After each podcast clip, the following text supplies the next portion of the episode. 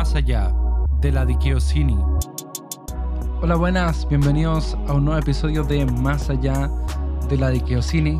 Volvimos, hemos vuelto y mm, quería pedirles perdón primero, antes de comenzar, por esta larga, no sé si tan larga en realidad, pero, pero este pause ya al podcast en realidad lo necesitaba eh, este tiempo he estado pasando por muchos cambios. Eh, gracias a Dios han sido positivos, buenos, y, pero necesitaba ordenarme en la vida.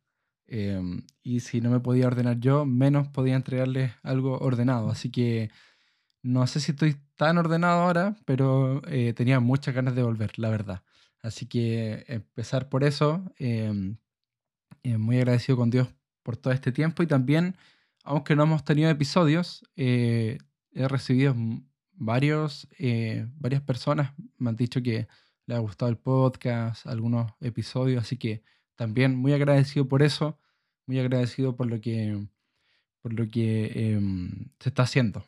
Así que, y no solamente en este punto vamos a volver con los episodios, sino que volvemos con algo que me emociona mucho, la verdad. Y es una serie, una serie de capítulos que vamos a estar eh, conversando de aquí en adelante, por lo menos unos 3, 4 capítulos, 4 episodios eh, de este podcast, acerca de un tema que a mí me gusta mucho y me emociona, que es acerca de los profetas. Ya esta serie de temas o esta serie de capítulos se denomina Voces en el Desierto y em, como, les, como les digo, me emociona mucho hablar de esto eh, la verdad es que siempre me han llamado la atención estos hombres, mujeres, eh, a los cuales generalmente llamamos profetas. Sus vidas, la forma en que murieron, eh, tiene algo que no sé, no sé cómo explicarlo, en realidad me fascina, me fascina leerlos, me fascina em, todo el trasfondo que hay detrás de sus vidas. Así que Vamos a estar revisando, de hecho, la vida de algunos profetas en estos próximos episodios. Y, mm, espero que esto sea de ayuda para ustedes, eh, tanto como lo ha sido para mí en este tiempo. Eh, esa es la idea. Y espero que les guste también. Así que, mm, obviamente, siempre recibo retroalimentación. Eh, siempre recibo comentarios y, y, estoy muy abierto a eso. Así que tienen todos los canales disponibles en YouTube, el, YouTube, como les dirían algunos por acá. Eh, Spotify, eh, también generalmente agregamos una, una, mm, una, casilla de preguntas y también los que me conocen personalmente tienen la posibilidad de hablarme y comentarme y, darme eh, retroalimentación. Así que bueno, sin mucho más, comencemos comencemos con esta serie de episodios. ¿Y em, ¿qué, ¿qué puedo decir para comenzar? Lo primero que puedo decir para comenzar es preguntarte qué piensas cuando yo te digo o te hablo acerca de profetas o profecía. Generalmente cuando nosotros pensamos en profecía o en profetas, lo primero que em, se nos viene a la mente es que son personas que vaticinan el futuro que son capaces de decirnos las cosas que van a suceder antes que sucedan. Y generalmente es, bueno, no, no, en todos los, no todos los casos, pero eh, los que venimos de cierta tradición eh, o cierta corriente ya de, del Evangelio, por decirlo de alguna forma, eh, tenemos esto bien inculcado, ¿cierto? Profeta es igual persona que te dice el futuro. Y de hecho, en ramos más pentecostales, ¿cierto? Em, em, se trabaja como un don del Espíritu Santo y hay personas que eh, generalmente em, eh, en, el escenario, no sé, no sé cómo decirlo, pero le dan profecía a la iglesia y, de esa forma generalmente se, trabaja, ¿ya?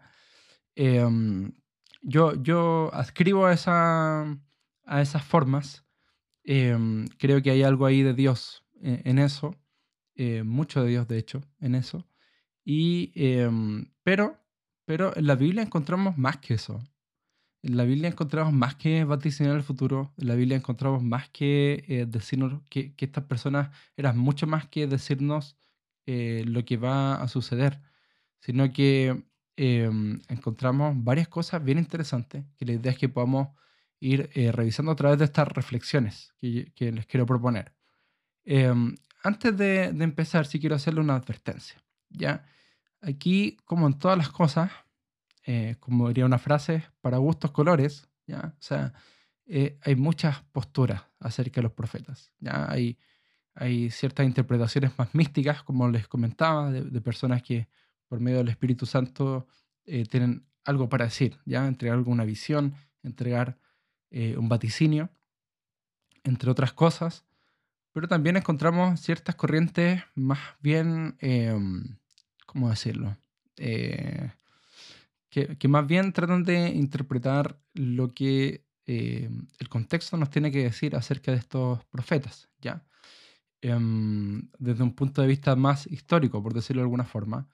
Y, em, y en, estas, en estas reflexiones vamos a tomar un poquito de las dos, ¿ya? Un poquito de las dos em, eh, posturas o interpretaciones. no nos vamos a quedar con una, porque ambas tienen cosas muy interesantes que decir.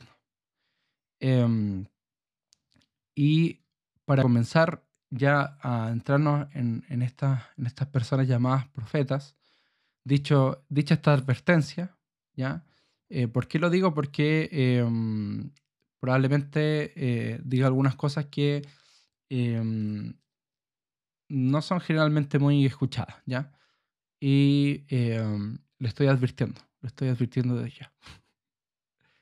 Eh, hay un libro que me gusta mucho, eh, que después lo voy a volver a mencionar probablemente, que es de Richard Elliot Friedman, que habla acerca de Jeremías, por ejemplo, como un actor político y social, ya más que como un profeta.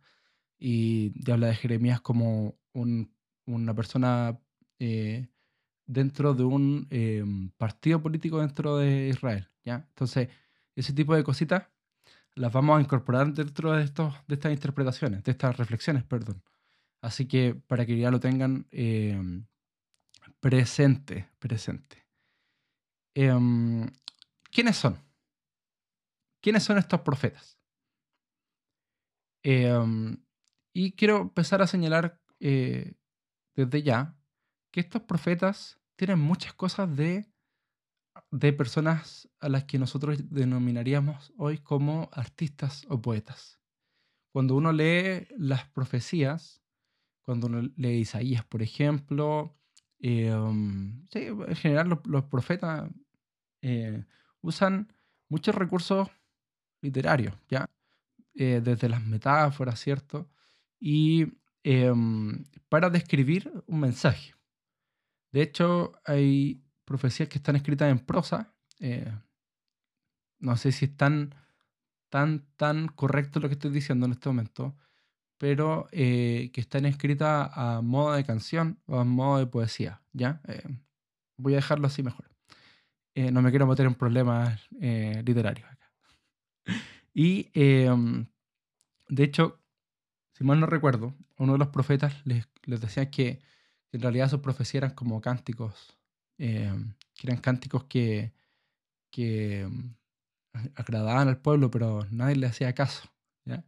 Eran como cánticos bonitos, pero en realidad no, no, no, no tenían mucha, em, mucho impacto. Y eso es por la forma en que se entregaba la profecía. Por ejemplo, encontramos a Jeremías hablándonos acerca de Dios como un alfarero. Eso es una metáfora. Em, a Dios como un alfarero, ¿cierto? Y el pueblo de Israel como el barro del alfarero.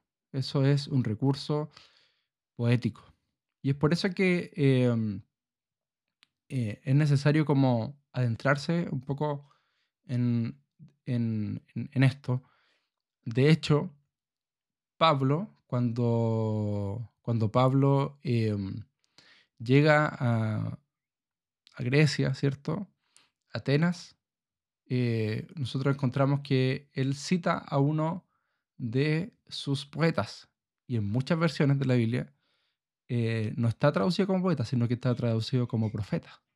De hecho, al parecer, eh, se confunden estos dos términos, entre profeta y, poeta. Entonces, eh, bueno, ahí tenemos un punto bien importante, ¿ya? Entonces, por eso es que encontramos a estas personas hablando de esta forma, entregando el mensaje de esta forma, porque en realidad, si yo quisiera dar un mensaje, podría ser bien directo pero no era, no era el modo de estos profetas, ¿ya?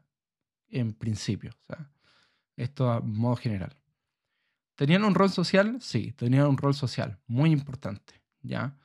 Y eh, como conversábamos, según algunos políticos, en el caso de eh, Amós o Jeremías, por ejemplo, encontramos a Amós em, denunciando a los principales de Israel, denunciando su obrar, denunciando las injusticias, ¿ya? Cómo excluían a, los marginados. Eh, eso es, algo bien social. E, ese mensaje era bien social, bien social. Em, como les decía, Richard Elliot Friedman habla de Jeremías como, un, eh, como una persona que estaba dentro de una posición política, ¿ya? y que su mensaje estaba influida por su posición política dentro de Israel. Em, entonces, estos profetas tienen un rol social muy importante. No solamente, eh, no eran teólogos, ¿ya? Eh, no solamente se, habla, se dedicaban a hablar de Dios y de quién era Dios, sino que mm, su mensaje tenía o pretendía tener un impacto social. También encontramos, por consiguiente, que ellos denunciaban la forma en que la sociedad actuaba, cómo se comportaban con los pobres, por ejemplo, y cómo adoraban a Dios cómo hacían justicia a los grupos marginales.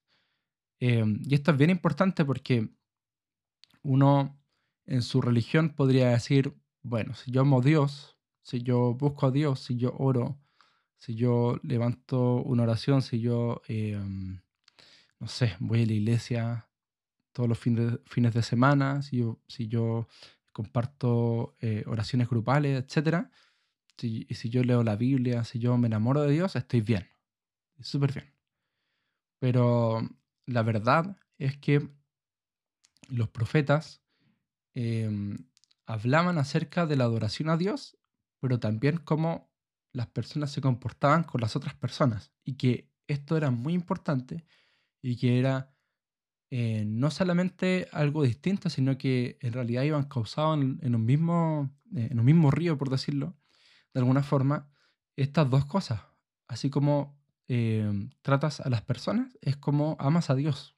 ¿ya? Y estas cosas no se podían separar. No se podían separar. De hecho, em, hay, una profecía bien, bien famosa que habla acerca de que no quiero sacrificios, eh, decía Dios. No quiero sacrificios, sino que quiero que se practique la justicia, quiero la obediencia. No quiero sacrificios. O sea, hablando de la adoración como un acto Em, en el cual nosotros entregamos justicia a los demás. Entonces, eh, esto va de la mano con lo que decíamos anteriormente, un mensaje bien social. Y, y en esto me quiero centrar en este capítulo, en este episodio, en que no eran populares. Los profetas no son populares. No son populares. Y esto hay que integrarlo muy bien ¿ya? Estas personas no eran populares, no eran seguidos.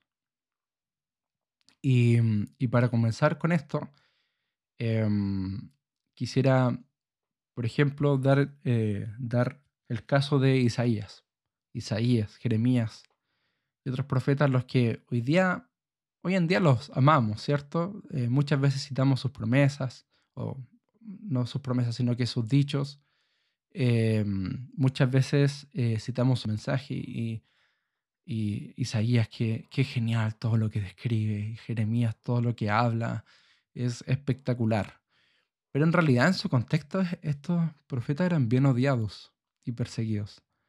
No, eran muy amados, no, eran populares.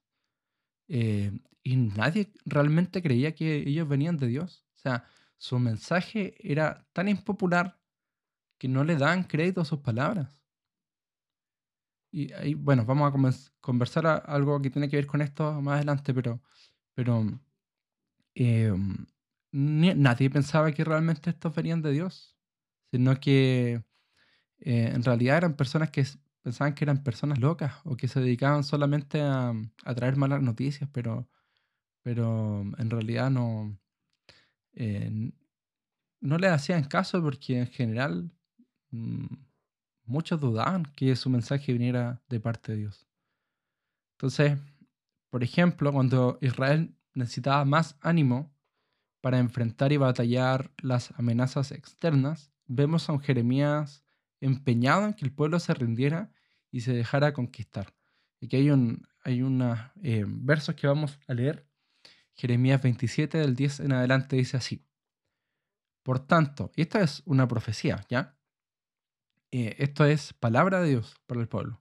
Por tanto, no crean en las mentiras que les dicen los falsos profetas, los adivinos, los soñadores, los brujos y los astrólogos.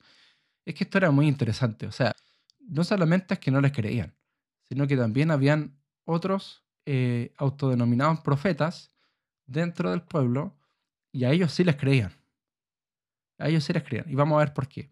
Ellos les aconsejan, dice, dice esto, estos versos, esta, esta visión, ellos les aconsejan que no se rindan ante el rey de Babilonia.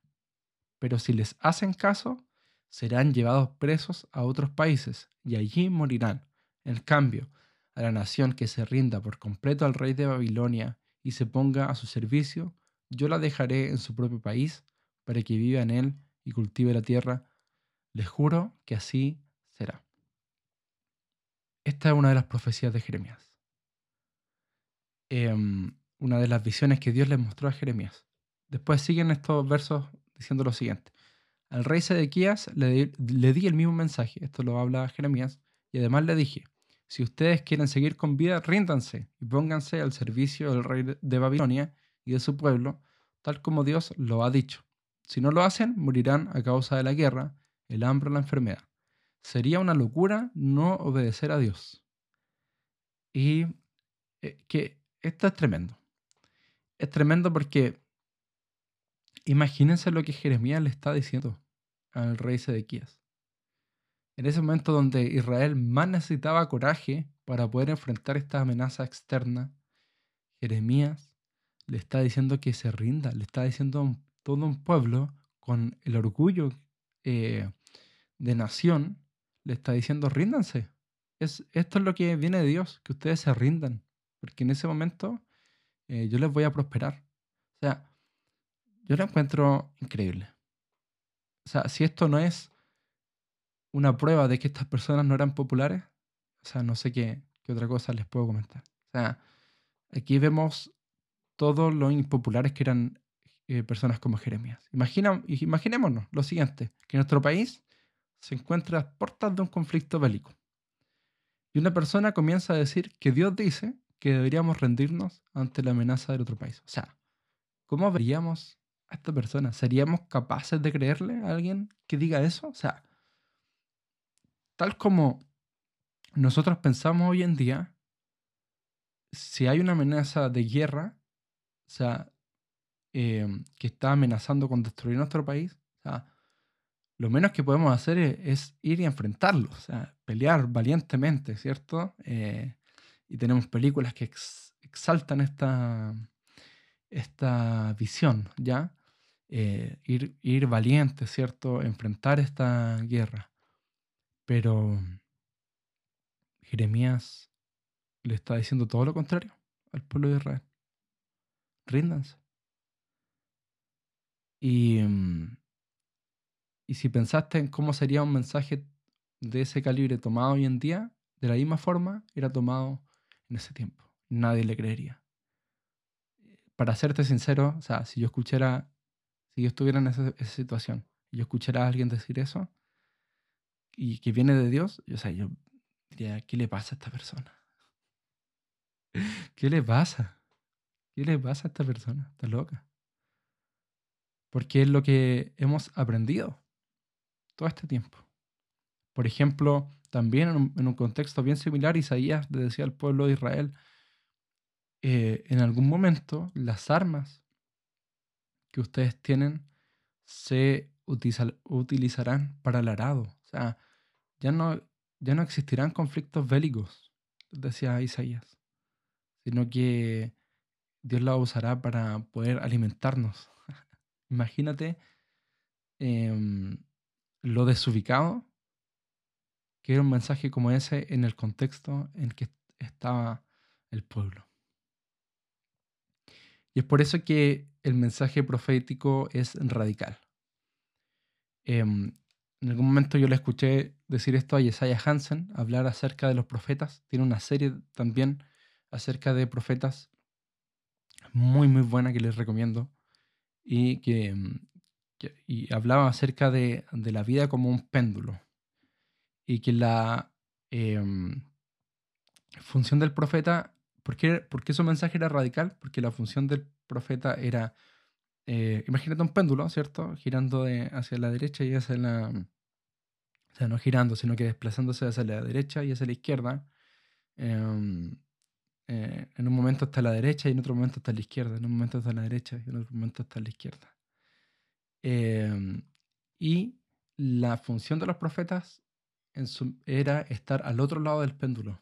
O sea, si el péndulo se encontraba a la derecha, los profetas estaban a la izquierda y lo que hacían era arrastrar a través de su mensaje el péndulo hacia la otra dirección. E, es por eso, y, el péndulo em, finalmente significa todo lo que es la sabiduría convencional, todo lo que es la propaganda sin sentido. Los profetas nos traen un nuevo mensaje y muchas veces contrario a la corriente de la sociedad. El péndulo es la corriente, el péndulo es em, aquellas cosas que nosotros, esta sabiduría convencional, aquellas cosas que nosotros tenemos nuestro, em, nuestro interior tan arraigada, pero que en realidad no, no necesariamente vienen de Dios. Entonces, es por eso. Es por eso que los profetas tienen como función reorientarnos a la voz de Dios. Y eso casi nunca es popular. O sea, muy difícilmente es popular. Porque mm, si la corriente, si la propaganda nos dice que todo va a estar bien, probablemente el profeta te diga, mm, mm, no, eh, es necesario arrepentirse y cambiar de rumbo. Y al contrario, si la sociedad te dice todo va a estar mal, probablemente el profeta te diga eh, hay esperanza, así como decía Isaías. En algún momento estos conflictos no van a estar, no van a estar. Entonces, un profeta nunca es popular.